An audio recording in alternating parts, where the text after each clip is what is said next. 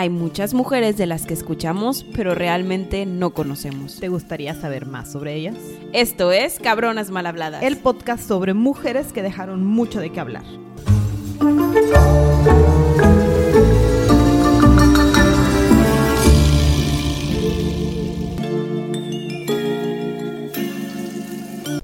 Estas son las mañanitas tan tan. Oye, qué rápido. Se pasó bien rápido otro año. Otro año. Y además, Otro año que tiene atrás. es Navidad. También. Aquí estamos celebrando todo, porque de la verdad hay que confesarlo. En el metaverso, pues todavía no ha pasado. Pero en el tiempo en el que ustedes están escuchando este capítulo, ya tuvimos criaturas, ya cumplimos otro año. Literal, ya las dos tuvimos a las Sí, criaturas. Las dos ya tenemos criaturas. Ah, para el que no haya escuchado el epi- ese episodio, este, este, pues las dos nos embarazamos al mismo tiempo, entonces la vida sucedió y por eso cambiamos el esquema de dos, o sea, un capítulo por semana a un capítulo cada dos semanas. Este, pero bueno, la realidad es que muchísimas gracias por su apoyo porque como quiera hemos tenido muy buen, Bastante. Qué muy bueno. buena audiencia. Gracias. Sus comentarios también, pues los apreciamos mucho. Sí. Este, sugerencias, todo eso. Este, muchas gracias por todo lo que nos apoyaron este año y por escucharnos más que nada. Mm. Y, y voy a repetir lo mismo, entonces le cedo la palabra a. Gaby. le cedo la palabra a Gaby. No, hombre, muchas gracias. Y como siempre, tratamos de escoger una mujer como que muy especial o que nos haya llamado mucho la atención por alguna razón para, para celebrar, porque, porque estamos celebrando por adelantado, Porque pero estamos otro celebrando. año que llega. Te digo, ya es Navidad. Es nuestro momento, nos gusta la Navidad, entonces tiempo de villancicos y demás, pero en, en el tiempo Está real es febrero. Está más padre que la de feliz cumpleaños. Sí, la verdad sí. Y no estoy diciendo Navidad, nada más estoy diciendo otro año que llega. Bien. Es año nuevo, pero, pero es un año nuevo para nosotras y probablemente sigamos con el formato de cada Ajá. semanas en lo que nos acostumbramos a esto de la maternidad, pero, pero todo bien. Bueno, Perfecto. Pues, pues felices dos años a todos. Uh. Este, un abrazo virtual a, a todo mundo. Y pues arrancamos con el episodio. ay, qué emoción. Ya. Oye, en- es- la última vez que hablé de esta mujer, una amiga me dijo, tienes que hablar de ella, hay muchos mitos sobre ella, y yo así de, ok. Pues que sí, sí, sí, hay muchos mitos. Sí, sí. Y Lo que sea cada llegamos a hablar de María de los Ángeles Félix Huereña. No, es que Gaby nunca me desilusionó. Obvio no. Yo no anoté el nombre completo. Yo nada más le puse María Félix. Tenía que apuntar Huereña. ¿Tienes idea de cuánto tiempo lo dije para poder decir el hue? Pero lo lograste. Lo logré. Me siento feliz. Pero, Sí. ve, María. María María Félix. Félix. María Félix nació el 8 de abril de 1914. Creemos. Es la fecha más acertada que Mm. hemos encontrado. Ajá, normalmente mentía sobre su edad, entonces, pronósticamente hablando, Sí. en ese año nació. Sacaron las estadísticas y dijeron, eh, Ajá. suena. Al- en Los Álamos, Sonora. ¿Mm? Entonces, mexicana pure, purepecha de corazón. Este, Bastante mexicana. Ella, ella decía ser muy mexicana. Y nu- nunca lo ocultó, no le Se molestaba. enorgullecía de ser Exacto. mexicana y de poner al país en todo el- a nivel global. Este, nace en plena revolución mexicana. Entonces, bueno, eh, durante este tiempo también estamos hablando de la era de, del cine moderno, o sea, cine de oro, perdón, la época de oro en el cine. Y sobre eso se va a desenglobar toda su vida. Toda. Si se dice desenglobar, Personajes. existe la palabra. Mm, no sé. Pero desenvolver. No, Suceder. sí. Bueno, una disculpa para si no, si, si no existe, una disculpa. A veces Muy bien. inventamos palabras aquí. Así. Sus papás, pues no sabemos mucho de ellos más que sus nombres. Uno se llamaba Bernardo Félix Flores, era militar y político. Dicen que era muy duro y estricto, según lo que platicaba María. Y tiene sentido por la época, ¿no? O sea, si vivíamos Aparte, en pleno revolución. patriarcado, o sea. ¿No? Y revolución. Y militar, entonces No, pues, pues ya. pues, peor. Este, y su mamá se llamaba Josefina Huereña Rosas, que posiblemente pues se dedicaba a ser Pues, ama un de casa. Este, tuvieron 12 hijos juntos. Guau. Y dado que el papá era muy buen militar, eh, tenían muy buena posición económica, entonces pues, la verdad es que nunca le faltó nada en su infancia. Este, en los Álamos, ah, este es, este es nota, nota padre, Dato curioso. dato curioso. Ok. ¿Sabías tú que se llevaba tanto con su hermano Pablo? Porque no vamos a decir el nombre de los dos. Sí. Sí los apunté, pero se no llevaba mucho con su hermano Pablo y lo quería mucho y jugaba mucho con él y todo. Y la mamá lo separó porque tenía miedo de que hicieran una relación incestuosa. Y entonces Mito sí hubo una relación incestuosa. Aparentemente el hermano Pablo se suicida. En algún punto. Ajá. Y es como que fue por culpa de la falta de relación incestuosa que tuvo con su hermana. No, no estoy muy segura de que eso haya sucedido o... Yo digo que fue una enfermedad de esas que todavía no había cura. Exacto. Pero. Simplemente perdimos a Pablo y el mundo le gustó y, y este mito nació muchos años después. Ajá. Entonces, pues bueno, les gustó la idea de poner, de empezar a ponerle, porque eso va a empezar a ver, pasar en la figura de María Félix. O sea, empezar, es una mujer muy bonita que de repente le empezaron a poner mitos de, ay, no puede haber pasado eso, entonces seguro fue por esto, y seguro fue por el otro, y así. Entonces, este fue el primero. Y como tenía un carácter muy, muy distinto para la época, o sea, muy diferente a lo que era, o a lo que se esperaba de una mujer en la época, este, pues le tenían que atribuir cosas para como que sustentar el por qué se comportaba Claro. de ciertas maneras. Sí. Bueno, contamos esa plática porque ya me voy a pasar a sus 17 años. A los 15, a los 15, Ah. antes de los 17, a los 15, gana un concurso Ah, el- de belleza el en la concurso de universidad. belleza. Ajá. En Guadalajara, ¿verdad? Exacto, en Guadalajara. Reina de belleza juvenil, una cosa así. Porque sí, es muy bonita.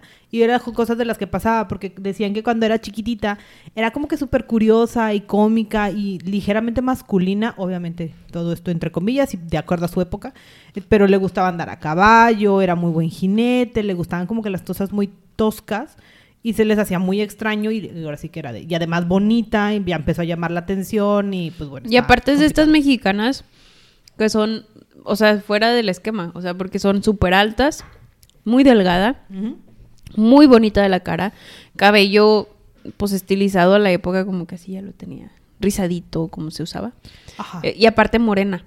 Entonces, Ajá, y de ojos oscuros. y de ojos oscuros. oscuros. Entonces, literal, la figura mexicana de, de lo que México quería que, eh, que el mundo entero visualizara eh, Ah. cuando decían la palabra mujer mexicana. ¿Sí? Sí, sí. No, no como una que es chaparrita. Este. Bueno, no se puede tener todo en la vida.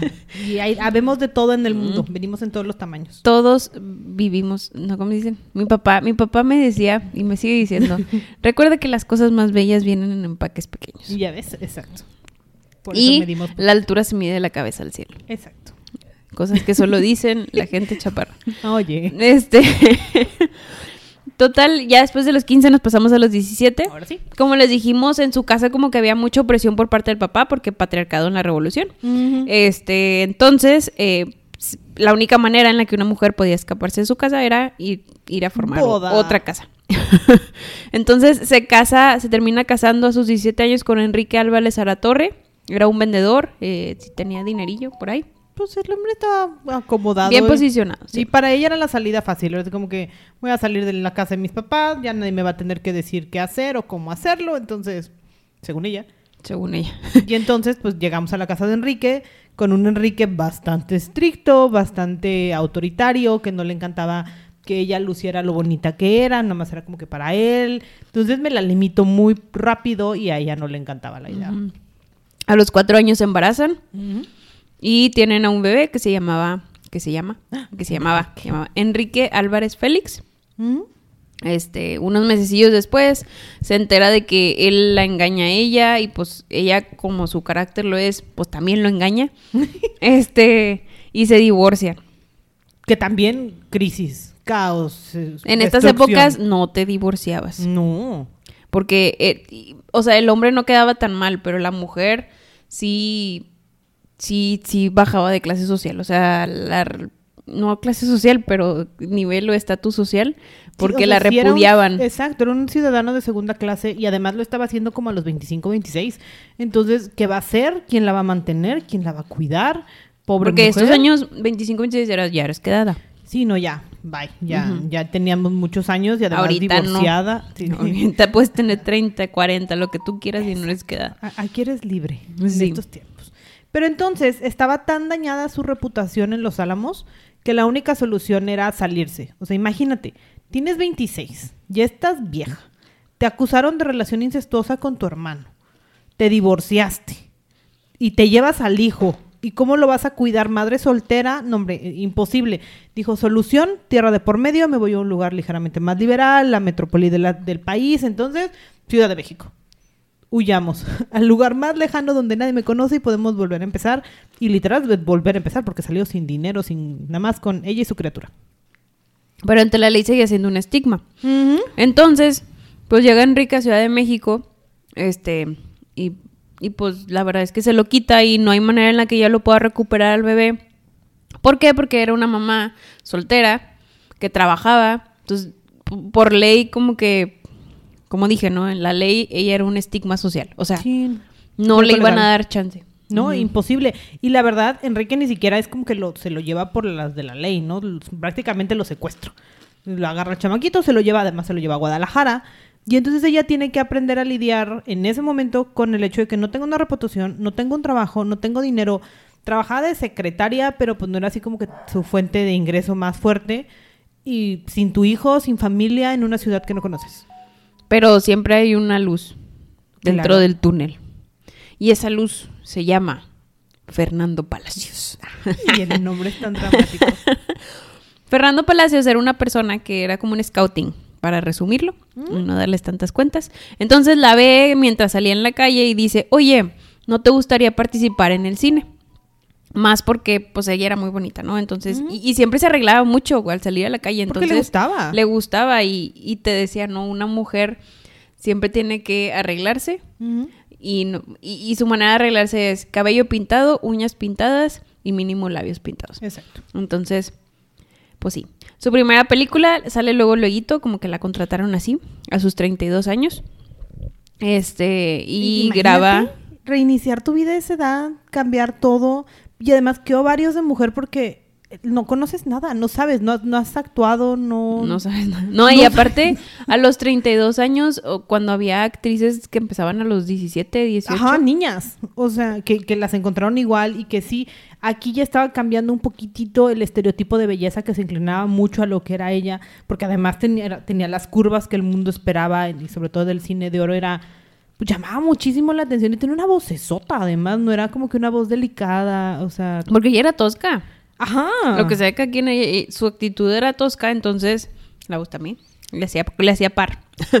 Sí. Graba El Peñón de las Ánimas en 1943 Ay, el drama. con Jorge Negrete.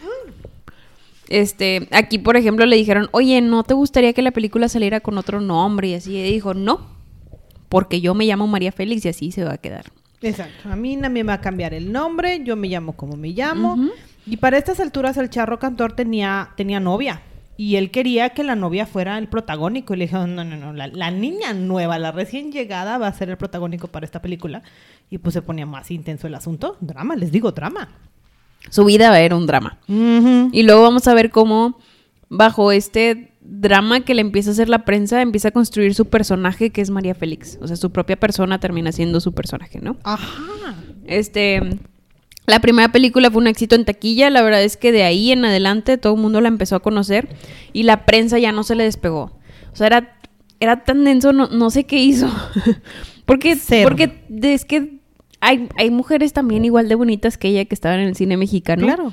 Pero yo creo que la actitud que Totalmente. tomaba ante los periodistas era lo que le ganó el que de ahora en adelante ya no iba a tener vida privada.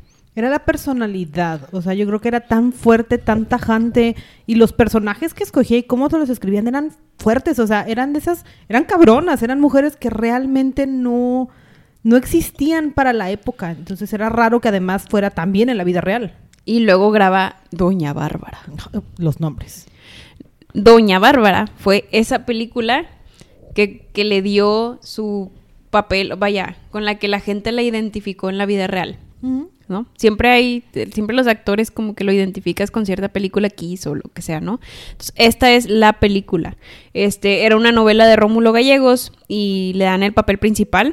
Sin experiencia, sí, se lo dan así. Así, segunda Ajá. película, te- la, más complicada que nos encontramos. Y la película se trata sobre una novia, y aquí vale la pena decirlo porque por algo es la doña Bárbara. Este se trata de, de una novia que estaba con su novio en un barquito, este, y asesinan al novio y a ella la violan. Entonces, ella en ira se vuelve la devoradora de hombres, Exacto. ¿sí? Se acaba la película y literal a ella la apodan la doña, La doña. La devoradora de hombres. No, y me encanta aquí una frase de la película que dice, yo tomo a los hombres cuando los necesito. Y es tan extraño el paralelismo porque en el mundo patriarcal, en el mundo del machismo que se estaba viviendo, sobre todo en la época, era al revés. Que una mujer te lo dijera con esos ovarios y fuera la doña y así de fuerte, pues con razón hizo el personaje que hizo. Y digo, lo interesante. Perdón, se me atoró la papa. me comí una papa. Este, lo interesante es que en realidad ella sí era en la vida real. Ajá. O sea, era muy dura. Entonces le salía muy bien ese papel. Pero es que con esa infancia, ¿cómo no? O Sí, sea, la- te- te tu- se tuvo que endurecer, porque imagínate que le hubiera hablado con esos ovarios a Enrique. Que no te llevas a mi hijo, no lo Ah. toques. O sea, la- Agarró callo, agarró Ajá. callo. Para 1943, o sea, mismo año en el que graba las películas, ¿verdad? Ujú. más o menos. Ajá. Conoce a Agustín Lara. Ay, tan bueno. Pues nada, ni tanto. O sea, en esta historia no, pero su música me gusta. ¿Qué quieres que haga? Bueno, está bien, pero no, no es bueno. Eh, va, a mi punto de vista, Para la historia no. todo es subjetivo. Contexto para si es que no eres mexicano. Agustín Lara es uno de los principales can- cantautores que existían en el país. Sus, sus letras son preciosas. Era lo que sigue de popular en el país. O sea, de verdad es una persona muy querida en el país que dejó mucha herencia musical. Sí. O sea, sí es un ícono. Y físicamente es muy flaco, Sí. que por eso es el flaco de sin oro. chiste, pero canta, canta muy Canta bonito. Precioso. Es de esos que nacieron con el don, ¿no? Mm. De la escritura y de todo. Sí, no, no, no, es otra Este, tipo Juan Gabriel, ¿no? También. Ajá, o sea, de ese estilo, igual Negrete, o sea, estamos en la época de Pedro Infante y todas esas personas. Sí. Eh, la gente, de hecho, la- el público no creía que, o sea, cómo Agustín Lara pudo haber conquistado a nuestra María Félix a la doña, ¿no? Este, y la realidad es que su relación, y yo creo que es bueno decirlo desde ahorita, eh, Agustín quería ser esa persona dominante dentro de la relación porque seguimos en un México muy machista. Digo que a la actualidad sigue siendo, pero, Pero un más. poquito menos. Ajá. En ese entonces era más. Entonces tenemos a una mujer que la realidad es que hace lo que ella quiere porque porque pues tiene su derecho. Porque puede. Ajá. Y él pues como que medio no aguantaba eso, pero en un inicio dijo, ¿sabes qué? Pues sí lo aguanto porque la amo y lo que quieras. Más adelante ese sentimiento pues fue creciendo y... y- Como que se le complica el asunto, porque Eh. además María Félix era de estas mujeres que era de, ah, tengo película que grabar del otro lado del país, jalo. Y se iba, porque ahorita pues, no tenía responsabilidad más que ella misma y Agustín ponía cara de, ¿qué está? ¿Qué? Ah, ¿No? ¿Por? Y aparte, las películas que hacía empezaban a ser muy de femme fatal. O sea, ella era la mujer sin alma, la mujer de todos. Y la prensa empezaba a romantizar las películas en la vida real y esto era algo que a Agustín no le gustaba. Eh, entonces, pues bueno, se- toda esa inquietud iba creciendo, iba creciendo. Este, y bueno, muchas mujeres la, la envidiaban. Ella usaba pantalones, por ejemplo, cosa que pues no era bien visto y la prensa no le gusta. Y aparte, lo, lo padre, eh, vi en una entrevista que decían, o sea, aparte ella no iba con el sastre de las mujeres para sus No, pantalones. ella usaba pantalones de hombre. ella iba con el sastre de los hombres porque eran muchísimo más cómodos que los de las mujeres. Y porque decía que no era necesario acentuar curvas, que ella imponía por su personalidad y por, ahora sí que llenaba el cuerpo con su, el, el cuarto con su personalidad, no solamente por cómo la veían. Entonces ella buscaba verse cuadrada. Feminismo al Ah, sí, no. potencia. Sí, sí. Mujer empoderada. Este. Y luego decía también, yo soy una mujer muy hombre. Exacto. Me encantan las frases, o sea, es como que tan seca para decir un, pues sí, y, o sea. ¿qué, qué les importa? Total, se fue forjando esta leyenda y terminó María por dominar a Agustín. Oye, pero Este- Agustín, se le, Agustín le tronó la tacha. La verdad que sí, digo, como que ya se casan y en lo que están casados le compone canciones muy importantes para la carrera de Agustín. Una de ellas es Ah. María Bonita. Sí. Este, se También es muy sepa. bonita. Sí, esta- la verdad es que las canciones, mis respetos. Como artista, Sí, no. Mis Yo- respetos. Yo, Como- Lara me cae muy bien. como persona, ahorita veremos. sí, sí. Ahorita veremos. Este, la relación era muy tóxica, se separaban, se reconciliaban y luego así continuamente. Este, no sé, se separaban, Agustín le componía una canción, se reconciliaban y luego le, Se peleaban, se iban a Acapulco. repetición, sí. y, y también como ella era acosada por la prensa y los hombres, pues todo se agravaba, todo se agravaba. Eh, para el 46, María protagoniza una película que se llamaba Enamorada, que tenía de pareja a Pedro Armendáriz, que era como que el galán de la época. Este sí era al que se referían a él como el macho mexicano. o sea, Ajá. Y, y sí, la verdad sí era muy guapo. Lo que, sí. O sea, hay que aceptar que Pedro Armendáriz era muy guapo. ¿Qué, qué vamos a hacer? Y en esta película, pues, pues era muy de romance. Entonces, Agustín, imagínense, todavía peor. Este, como quiera, hicieron cosas buenas durante la relación, como por ejemplo, ir a pelear el- a- al bebé Enrique, al hijo. Básicamente volvimos a secuestrar a Enrique. Ajá. Haz de cuenta que, imagínense que papá Enrique eh, te lo dejaba Enriquito con la abuelita. Entonces, literal, Agustín y María Félix fueron como que hicieron que se distrajera la, la abuelita y se lo robaron. Ajá. Y ya. Y como ella era muy empoderada y era muy famosa, ya no se lo iban a quitar. Ya, no, iba a poder. forma. No, y la ley no protegía de ninguna forma este tipo de movimientos de criaturas. Entonces, pues bueno, ella simplemente se quedó con su criatura, se quedó con el niño de aquí hasta que se acabó la vida de los dos. Es correcto. Sí, para que no des Sí, spoiler. sin, spoiler, sin spoiler. No spoiler.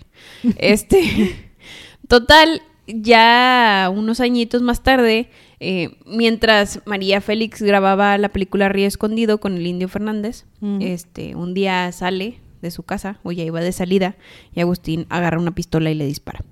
Te tronó la tacha, les digo, Agustín, yo no sé qué pasó por su cabeza. Yo creo que dijo, o yo la voy, yo soy el único que la va a tener, bye. O sea, Sí, o mío nadie, pero, pero Agustín era muy buen cantante, no, no buen este tirador, y pues no le atinó, y el refugio, pues no, que no le, no le dio, que queremos que... Y sí me imagino que la verdad que de las escaleras, un metro de distancia y no latino. Y le dio chueco y esta mujer simplemente fue como que, ok, y salió corriendo al set de grabación a grabar una de las escenas más icónicas que ha hecho. Yo creo que él tenía demasiada emoción de me acaban de disparar. Y aparte la escena era relacionada como que al despair, al ¿cómo se llama? Sí, de todo su sufrimiento Ándale. y la angustia. Ajá. Entonces simplemente pues usó lo que le acababa de pasar para hacer una de las mejores escenas en las que ella ha trabajado.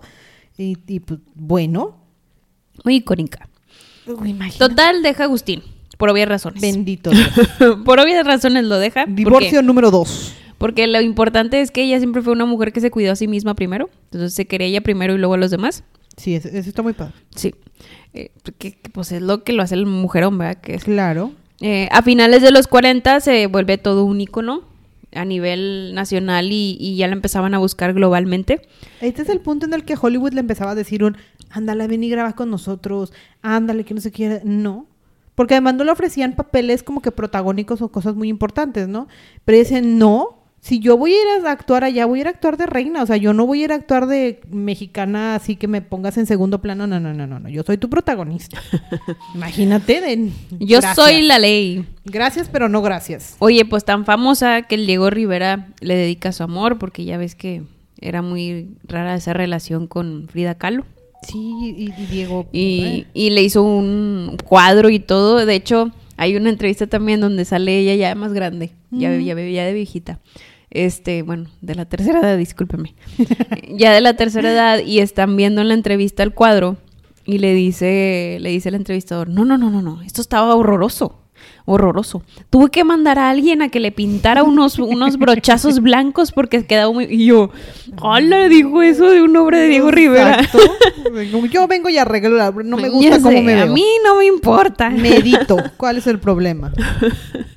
Total, parte España, este, en 1948 y graba más películas. Ahí así les daban el protagónico, eh, como La Corona Negra. También en Italia graba Mesalina. Después se va a Argentina y graba La Pasión Desnuda. Este, total, el público estaba extasiado con ella porque ella era un icono global. El mundo la amaba. Y ella decía, no, yo soy mexicana de corazón. Entonces, México extasiado. Así, porque además era como que su representante, que además hacía que se encara el hombre o la persona famosa a su alrededor. Cuentan que cuando grababa, estaba grabando, creo que Mesalina o alguna de las que grabó en Italia, se empeñó en, no, yo no voy a vestir con lo que el diseñador este está haciendo, tráiganme a Dior y si no, no trabajo. Y Christian Dior se subió a un avión desde París a Italia para poder ir a hacerle el vestido y además le hizo una versión que pueda usar en el día a día. Porque la mujer quería. O sea, en ese nivel de poder tenía, Tenía el en mundo el a sus mundo. pies. Literal, tenía el mundo a sus pies. Sí, sí, sí. Este, en el set de la película, yo les digo cuál, La Pasión Desnuda en Argentina. Este, no te rías, Gaby, lo tengo que ver, no me la sé Nos memoria. dispensamos tantito. el embarazo. Este, su coprotagonista se llamaba Carlos Thompson. Ay. Este, este era un actor, bueno, era guapo, extranjero. Este, tenía eh, pues un gran- una gran pasión hacia María Félix. Se enamoran, le propone matrimonio, María acepta todo y tres días antes de la boda, No. Porque ella quiso. Total, Porque- el Carlos Thompson resultó ser como Agustín Lara un poquito. Oh, es que les truena la tacha, porque ya dijo, el, el hombre les pregunta, ¿qué vamos a decirle a la gente? Ni siquiera es, no me dejes, no me abandones, ¿qué voy a hacer sin ti? No, no, no. ¿Qué le, qué le vamos a decir a la gente? Y María Félix, bien fácil, le dice, ah, pues le decimos que te rompiste el brazo. Y ya. Y subió las escaleras. Agarró un martillo y se rompió el brazo. Tenía O que ser realista, estaba, era, era un actor del método. Pero ¿cómo? No sé, no sé por qué. O sea, que, que tan... Pues que también la época, ¿verdad? Pero... Pero que, que, que, o sea, no, es que no me lo imagino, O no sea, sé ni ¿qué- decir porque por lo que voy a decir no va a estar bien. Pero es que, ¿qué pasa por la cabeza de cualquiera para poder hacer eso? O estaba, estaba, necesitaba ayuda. Necesitaba ayuda. Y, y María Félix... Entró en shock. Pero qué mujer tan fuerte que dices, el cabrón con el que me iba a casar se acaba de destrozar el brazo. Ok, Adiós. deja, sigo trabajando. Es en México me están, me están buscando porque necesitan otra. Es más, voy a ir a la fundación de Evita Perón un rato a pasar el rato en lo que sobrevivimos esto y luego me regreso a México. Es que, es que, qué ¿Qué, intenso. qué fuerte? Bueno, pero ella es luchona. Regresa a México, este, la vuelven a contratar para el Peñón de las Águilas con Jorge Negrete. El, el- el enemigo de allá arriba, el que no la quería. Ajá. Este, eh, y, y dice ella que, y bueno, la gente, ¿verdad? Los espectadores, que existía esta anti- antipatía entre los dos que terminaba siendo algo muy gracioso que le gustaba mucho al público. Entonces, hay unas reseñas donde dice que Jorge le dice, oye, ¿y usted cuánto, con cuánto se tuvo que acostar para salir en esta película? Y María le dice, ninguno, ¿y usted? O es se ponía. Yo creo que por eso le gustó tanto a Jorge Negrete, o sea, porque se, se le ponía, pues ahora sí que le contestaba al mismo ritmo. O sea, le seguía el chiste. Ajá. eh, Que era lo que él buscaba, O sea- una mujer. Porque, porque chance le gustaban así, do- dominantes. Sí, le gustaba una mujer más fuerte. Eh, total, la corteja y le propone matrimonio en 1952. Ella tenía 35. eh, y pues la boda es la boda Ahora sí. de Latinoamérica. Sí. Porque Jorge Negrete, al igual que ella, son los íconos en esta época. Los amamos. Haz de cuenta que así como vemos bodas en televisión y vimos inserte el nombre de cualquier boda que haya sucedido eh, de famosos, esto sucedió pero en el radio, porque todavía vivíamos en esa época. Imagínate cómo te narraron una boda vía radio, pero era así de importante que México entero estaba viéndolo. Bueno, escuchando al pendiente de todos los detalles de esta relación irreal que había sucedido porque del odio al amor y eran la pareja perfecta. Era Eran- toda una novela. Sí, sí, sí, eran Lucerito y Mijares. Ándale. Fue lo primero que se me ocurrió. Acabó diferente, pero sí, sí aplica. Bueno, no, no se puede tener todas iguales. Pero así como vimos la boda de Lucero, así escuchamos la de estos dos. Sí, decían que se amaban un chorro, o sea, que hacían muy buena pareja. Este, todo siempre era broma, risas, caricias, todo este... Ay, sí lo quería. Yo siento que sí, a, a él sí lo quería. De verdad lo, lo, quiso. quería bastante. Que lo sí que lo quiso cada mucho. quien. Digo, a lo que se escucha es que lo quería bastante. Ella se va a Francia dos años después, en el 54, a grabar La Bella Otero, se llamaba la película. Y en París, de la nada, mientras estaba filmando, recibe la noticia de que, de que Jorge se enfermó. Pero denso, así de esos de, oye, de la nada se fue a la cama y no se puede mover, no puede hablar, no nada. Entonces viaja luego, luego a Los Ángeles para ir con él, porque obviamente Sí. está preocupada. Y pues la ve y la- al siguiente día fallece. Sí, algunos dicen que Jorge Negrete sabía que se iba a morir desde que se casó y que lo único que quería era vivir bien los últimos años y que por eso la había escogido a ella. Ella viaja con los restos de Jorge Negrete a México y se hace el tributo, ¿no? Ahora, ahora sí que habíamos perdido al charro cantor, era incómodo, o sea, uno de los iconos más importantes del país, había que hacerles el tributo que se tenía que hacer y ella regia estaba acompañada de López Tarso, de Pedro Armendáriz, o sea, grandes personas, amigos que la acompañaron en, en todo el proceso. Y, su y hijo. su principal soporte fue su hijo, Enrique, ¿no? Sale, salen los videos donde van bajando del avión. Ah, que la criticaron porque usó pantalones. O ¿Qué sea, importa? o sea, ¿qué, qué onda con la prensa? Pero bueno, este, donde va bajando con su hijo bien agarrada y pues en luto y todo. Eh, y bueno, al final, pues la gente como quiera la criticó, pero dijeron que fue una mujer muy devota hacia el funeral de su esposo. Sí. Por eso, o por ende, creemos que era una relación muy bonita, donde se querían mucho y se apoyaban y todo. Sí. Fallece y se va a Francia porque no quiere estar en México, porque pues obviamente le trae recuerdos malos. Porque además era, la prensa en México era más irrespetuosa que en otro lado del país. Sí, como que sí. De sea, acuerdo. Básicamente fue como que saben que me largo allá donde no me puedan estar presionando. En paz. Este, y, y empieza a hacer otro tipo de cosas. Ya, ya no. La actuación a este punto ya no es la manera en la que ella se vuelve famosa, Mm. sino el ser ella, el ser el papel de ella, porque. O sea, ella por ella. Ajá el, ajá, el actuar como María Félix era lo que la empezaba a. lo que le empezaba a dar más renombre con la gente. Mm. Entonces, tanto así que cuando llega a Francia dicen que fue a Cartier y agarró todas sus joyas de oro y se las dio a Cartier. Y le dijo, ¿sabes qué? Hazme una joya que me represente. Entonces Cartier fundió, fundó todo, sí, fundió, Fundió. fundió todas las joyas y le hizo un, está bien bonito el, Sí, porque además es Transformer. O Ajá. sea, es o un brazalete o un collar en forma de víbora. de serpiente, porque, porque es la doña. La doña, o sea, María Bonita necesitaba algo fuerte para, para usarlo. Total, que no nada más fue inspiración para Cartier, también Dior le hizo, le hizo otras prendas, al igual que joyería. Este, en este punto también el rey Farouk, esto también, dato curioso. Casual. El rey Farouk de Egipto le propone matrimonio. Gracias, pero no. estoy de luto. Ajá. Este, total era la mujer del momento y estaba en todas partes, hasta en Egipto. Eh, se vuelve más notable su vida que la sociedad, como dijimos, y este, sus papeles pues ya no eran extraordinarios para ella. En París conoce a Alexander Berger, que era un, un banquero francés, se casa con él. Sí, también tiene Y una es- relación como estable, ¿no? Es, este, es que yo siento que es este personaje estable que necesitaba. Ajá. Alexander Berger era un banquero, como dije, pero tenía mucho dinero, ya de familia de herencia. Pero era muy sencillo. Súper sencillo.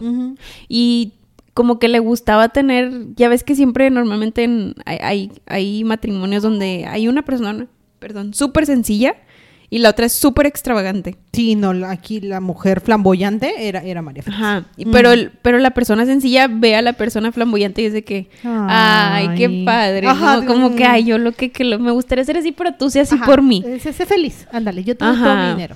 Entonces se admiraban mutuamente. Y también era un hombre muy liberalista que la dejaba trabajar sin problema. Y, y la dejaba hacer, o sea, eso de, sí, todo lo que tú quieras, nada más ven conmigo y apapáchame ya, o sea. Ajá. Y vivían entre París y México. En este tiempo graba películas de Luis Buñuel como Tizoc con Pedro Infante. O la Y- cucaracha. y la cucaracha. E-, Ese creo que es el nombre más de, de la lista completa.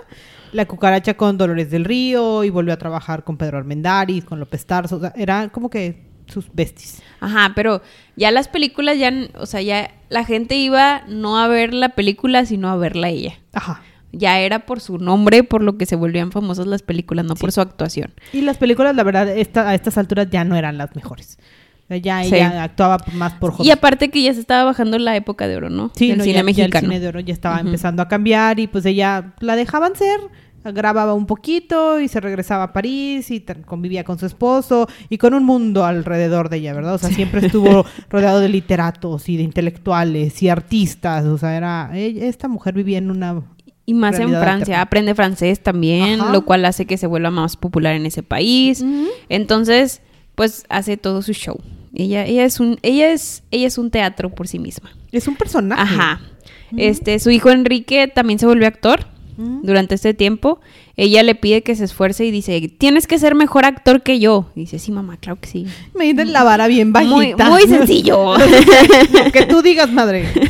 Sí, sí, está muy bajita la vara. Sí. Este, y bueno, la verdad es que ella siempre se preparaba para las cámaras, entonces siempre que salía, ella salía reluciente. Este, y todo. Cuando cumple 50 años, todavía seguía, seguía siendo ella el foco. De hecho, durante los años 70 trabajó en varias telenovelas también. Se salió de. del. del- ¿cómo, cómo le dicen? De la tele grande. Del séptimo arte. Fue lo primero que se me ocurrió. Ok, bueno, así Bueno, lo salió tomaré. del cine. Salió del cine, se fue a telenovelas y ahora estaba en tele, entonces todavía tenía más, abarcaba más gente. Exacto, llegaba más. A estas alturas grabamos pero también empezamos a pensar en, en qué otra cosa puedo usar mi dinero. Entonces empezó a criar caballos, porque dijimos que desde el principio que le encantaba, a buscar cómo, pues, encontrar diferentes avenidas para entretenerse. También fue cuando termina de aprender francés y empieza a escribir, y ya como que, pues, pues, yo ya fui actriz, yo, yo vivo bien, o sea. Sí, tristemente, pues como todo lo bueno hay algo malo. Ah. Después de 18 años de matrimonio, que duraron, o sea, qué padre tener tantos años de estabilidad. Sí. Eh, después del tumultuoso inicio de su vida, este, muere Alex, ya estaba grande, en 1974. De hecho, se tuvo que internar porque quedó muy deprimida. Sí. Eh, ella lo quería mucho al final. Y viaja entre México y país, apareciendo en homenajes y programas, ya no tanto en películas, como que ya le empieza a bajar mucho a su ritmo. Este.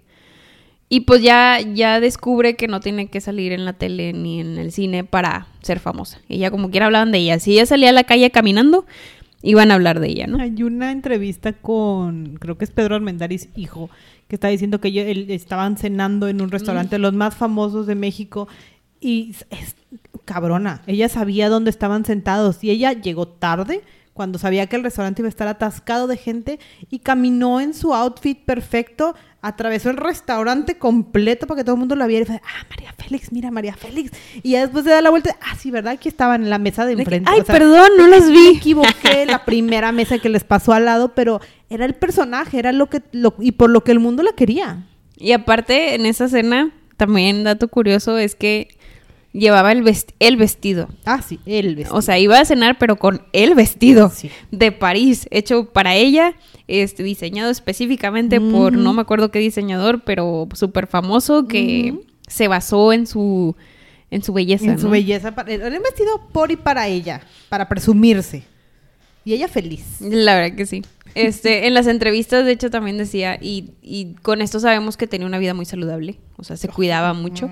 Dice, solo hay tres principios, como los que dije en un inicio, pero dice, comerse bien, cuidarse, es decir, pelo, cejas, uñas, y vestirse bien. Nunca salir fodonga a la calle. Así decía. punto. Sí. Es- sí le doy un punto. No lo O hago, sea, pero Era polémica y fuerte y, y la manera en la que ella lo podía ser sin ser criticada era bajo esos tres principios que seguían. y además de ser fuerte porque seguía saliendo en la prensa cada rato, entonces imagínate que hablen de ti todo el tiempo y ella como, ah, sí, hablen. Están hablando de mí, hablen. Era lo padre. O sea, es de esas per- es la influencer que aunque tenga malos reviews, Ella está lo estoy traduciendo a la vida real, digo, a la vida actual. Que aunque tuviera malos reviews, es la que dice, oye, pues cualquier tipo de comentario es bueno para mi fama. claro. Entonces me vale. Y se le escurría. Es que también eso es súper padre. Esa personalidad. Yo quisiera ser esa que se me escurre. Imagínate, todo sería diferente. Mi vida. y bueno, ya está más grande. Ah, el 24 de mayo de 1996 le sucede otra tragedia en su vida. Ah, sí. Eh, no, como dice, el peor dolor de una madre es perder un hijo antes de ella fallecer. Mm. Y fue lo que le sucedió. Su hijo muere de un ataque al corazón. Este, y pues el dolor fue muy inmenso. Aquí ya de plano salía muy poquito a la calle. Este, pues sí, sí. pues es que cambió absolutamente su vida, ¿no? Digo, Y aparte fue muy repentino porque fue un ataque al corazón. O sea, Ay. No, no se lo esperaban. Sí, era, era imposible que esperáramos, que esperara, sobre todo que le fuera a pasar algo así. Ya había escrito su biografía, ya había, ya era el icono que era, entonces como que ya también tenía tiempo como para recluirse poquito, para tratar de en- encerrarse en una vida un poquito mucho, mu- más bien, mucho más tranquila, que ya no fuera tanto de fama y de críticas y de más, o sea. Pues ya, ya quería quedarse sola con su soledad porque aparte había perdido a la gente más importante de su vida. Eh, y, y más cuando su hijo apenas estaba en ese auge de su carrera donde se empezaba a ser súper famoso y todo y de la nada, ¡pup! Ajá. O sea, fue muy O sea, repentino. Tan repentino todo, es como que... También es de las cosas que dentro de los mitos que tiene toda esta mujer de cómo mantenía su belleza y cómo es que todo, cómo es que creció tan rápido en el mundo, también decían, empiezan los mitos de por eso perdió a su hijo. O sea, porque algo tuvo que haber hecho, karma, no sé qué, como que no hay necesidad de ponerle tantas cosas encima, nada más porque tenía una personalidad muy fuerte. Es como dices, la prensa mexicana era muy, era muy, muy dura. Sí. Muy dura con la gente en general, no nomás con ella. Total, eh, pasan varios años y tiene súper escasas apariciones. Y en su cumpleaños del 2002 Ujú. anuncian a nivel nacional que eh, la doña María Félix, ay, yo todos los silencios, ¿verdad? María Bonita. María Bonita, Mm. la domadora de hombres, eh, es- no ha despertado de su sueño. Y, y bueno, la declaran muerta, fallecida. Este, no, Murida. murida. Le da, le da un infarto este, y proceden a hacerle un tributo enorme eh, en Bellas Artes, de esos lugares en los que se abren muy pocas veces para este tipo de tributos. Entonces, rodeada de flores, rodeada de la gente que la quería, de la gente que la respetó, este, o que entendía el legado de lo que había sido María Félix para, para México. A quien también habían enterrado en Bellas Artes, o sea, que, que le habían hecho el funeral en Bellas Artes a Frida Kahlo, ¿verdad? Creo ¿O que quién? sí, y no me acuerdo si a Pedro Infante. A Pedro Infante también. Sí, también, porque lo perdimos pronto. Y Este, bueno, Pero pues sí, perdimos uno de los íconos más importantes que los que estaban cerca de ella definían como una mujer muy eh, cómica, muy divertida, muy cariñosa, una muy buena amiga. O sea, más allá de la imagen de esta mujer fuerte y poderosa, era una mujer como que muy amable, muy Risueña. filantrópica, o sea, risueña, querendona. Ajá. O sea, sí extravagante, pero gla- glamurosa, pero buena onda, vaya, en general. Exacto, ¿no? La entierran en... Ay, no me acuerdo cómo se llama el panteón en donde la, la entierran. Su epitafio tiene un poema de Pablo Neruda que le dedicó Pablo Neruda. Entonces dices... Wow. O sea, imagínate llegar a esos puntos, o sea... ¿y ¿Cómo conoció a Pablo Neruda? En ninguna entrevista encontré cómo la conoció o por qué. El rey de Egipto le propuso matrimonio. ya con eso tienes. Sí, cosas impactantes de esta mujer. La leyenda sigue viva, escribió y cantó un montón de cosas. Este, directores como Scorsese se han referido a ella como grandes imágenes de la cultura mexicana, grandes exponentes de la cultura. Entonces, creo que vale la pena recordarla más allá de como la fama y los mitos y el seguramente era satanista y precisamente por eso es que llegó tan lejos. Pues no, era una mujer ovariuda con talento que se que pues, tal vez tuvo suerte, pero supo cómo manejar su fama. Es correcto. Es correcto. Ay. Oye, está, está buena esta del buena. año, ¿verdad? Sí. Bueno, aquí hasta aquí los dejamos con la historia de María Félix. Esperamos les haya gustado. Este, y pues feliz cumpleaños a todos. Gracias. Ay, gracias. Y por otro año lleno de audios. Más cabronas, más de estas. A ver quién se nos ocurre para el tercer aniversario. Ay, ya sé. Y lo vamos a cambiar próximamente de, de intro también. Ah, sí, porque también. quedamos en Gaby y yo en que cada año vamos a cambiar de intro. Sí. Entonces, chance nos sale los primeros capítulos del año, pero saldrá a la mitad. Cambiaremos, cambiaremos. y bueno, gracias. Nos vemos a la próxima. Bye.